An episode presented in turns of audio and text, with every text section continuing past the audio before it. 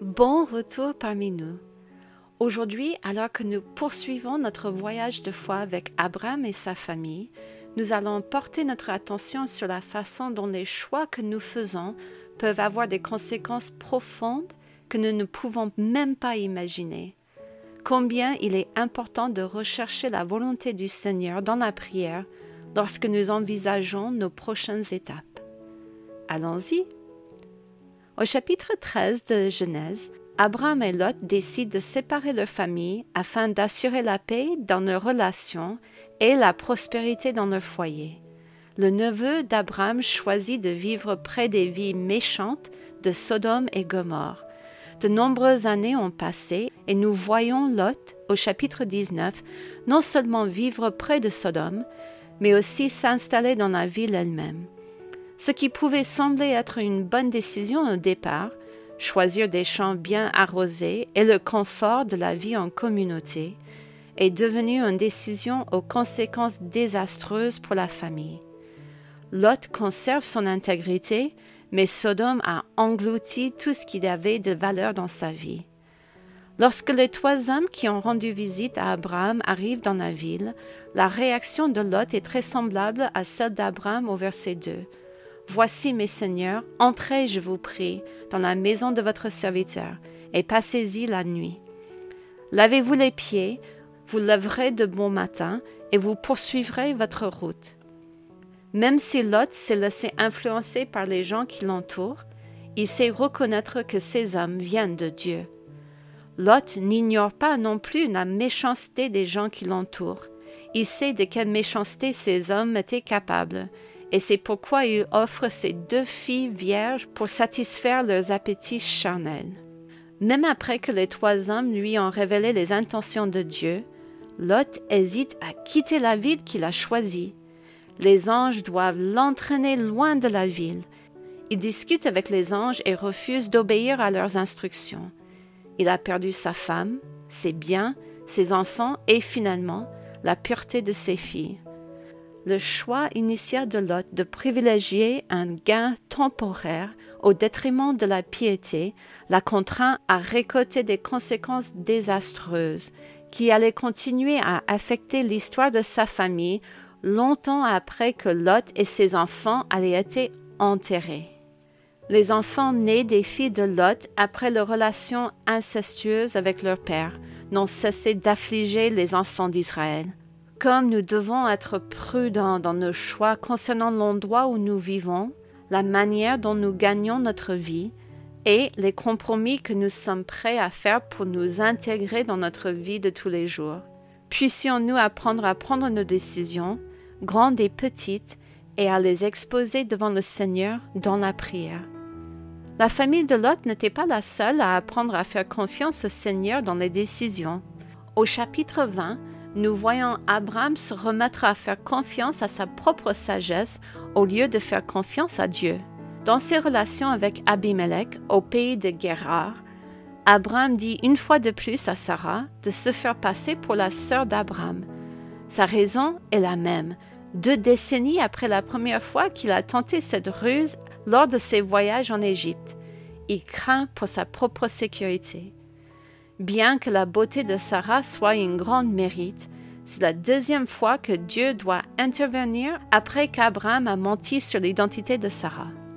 C'est un bon rappel pour moi de réaliser que, quel que soit le chemin parcouru dans ma marche avec le Seigneur, quel que soit le degré de maturité spirituelle que je pense avoir atteint, je ne suis jamais trop sage pour pouvoir me fier à ma propre sagesse.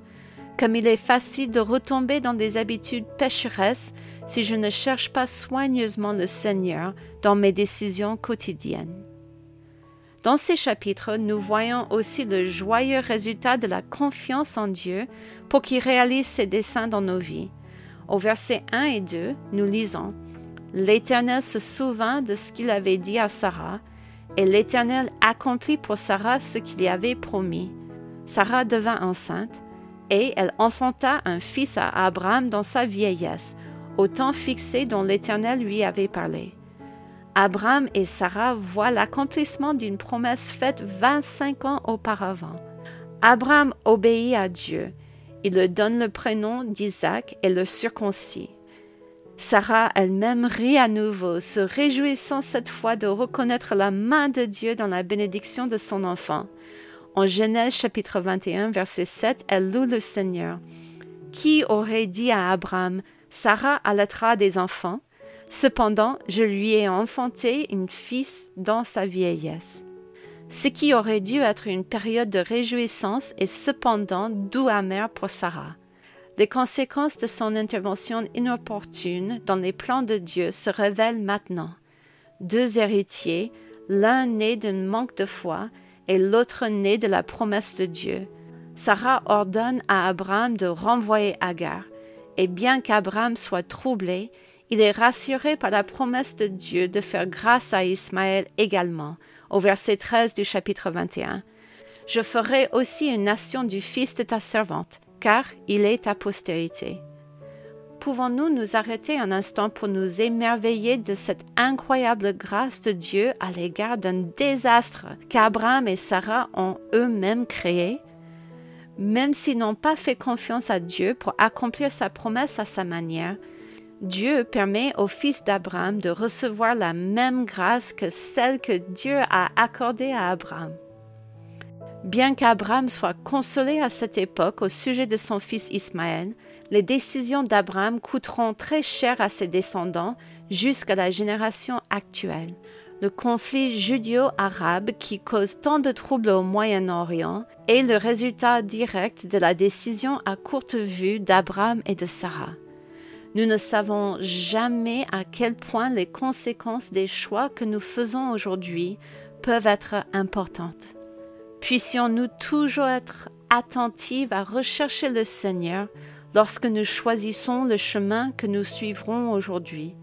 Faire confiance aux promesses de Dieu et suivre sa parole peut signifier des moments difficiles d'attente et de persévérance, mais cela en vaut toujours la peine. Le traitement gracieux de Dieu envers Agar me rappelle également que la grâce de Dieu n'est pas limitée.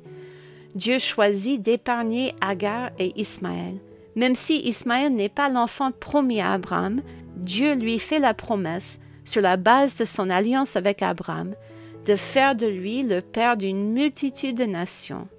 Il est étonnant de constater que la grâce de Dieu ne se limite pas à nos meilleurs choix, même après avoir récolté les conséquences de nos décisions, Dieu continue de manifester son amour de manière extraordinaire. Alors que nous terminons notre voyage avec Abraham aujourd'hui, n'oublions pas le plus important. Abraham a choisi de suivre Dieu. À la fin du chapitre 21, Abraham se trouve au pays des Philistins. Il conclut un traité avec Abimelech et, après avoir lutté avec les autres bergers pour les droits d'eau, Abraham s'installe dans cette nouvelle époque de sa vie. Au verset 33 du chapitre 21, Abraham nous montre une fois de plus sa fidèle confiance en Dieu. Abraham planta des tamaris à Beersheba, et là il invoqua le nom de l'Éternel, Dieu de l'éternité. Malgré les temps d'attente, les détours de sa vie, ses propres défauts et échecs, le désir d'Abraham est d'adorer le Dieu éternel. Je ne suis pas surprise que ce soit le nom que réconfort Abraham à ce moment-là. Seul un Dieu éternel peut accomplir des merveilles étonnantes qu'il a faites pour Abraham. Abraham est loin de se douter que Dieu n'a pas fini d'accomplir cette promesse dans sa vie. La prochaine fois, nous verrons les grands mesures que Dieu prendra pour tester notre fidélité et les incroyables récompenses qu'il désire nous offrir par notre obéissance à son égard. J'ai hâte de voir ce qui va se passer. À la prochaine!